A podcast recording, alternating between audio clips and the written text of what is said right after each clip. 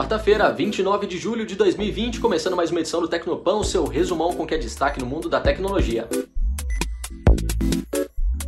Para começar, a Apple lançou o cabo Thunderbolt 3 Pro, uma evolução do cabo de iPhone que serve para carregar o smartphone e para transferir dados. A novidade chegou com preço lá nas alturas e se você quiser um, vai precisar desembolsar R$ 1.299. Ele tem 2 metros de comprimento e promete uma construção resistente que evita que ele se enrosque. Quanto às capacidades técnicas, o Thunderbolt 3 Pro possui as mesmas especificações do cabo mais simples e mais barato à venda aqui no Brasil no que se refere à transferência de dados e velocidade de recarga.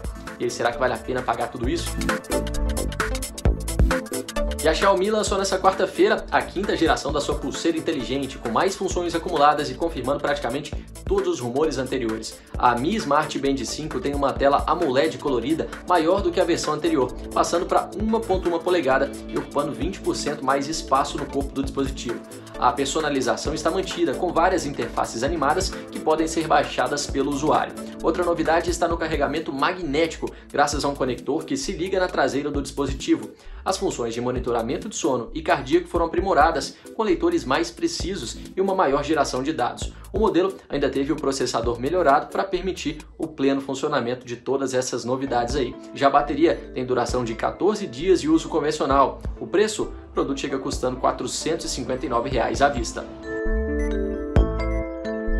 E parece que o WhatsApp ouviu a reclamação constante dos usuários e finalmente vai deixar você silenciar chats ou grupos para sempre.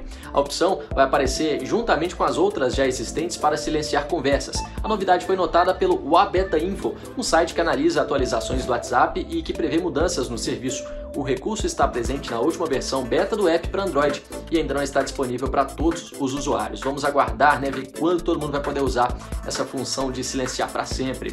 Tecnopan fica por aqui, você pode acompanhar nossa versão em áudio via podcast, só ir na sua plataforma preferida e buscar por Jovem Pan BH. Até a semana que vem.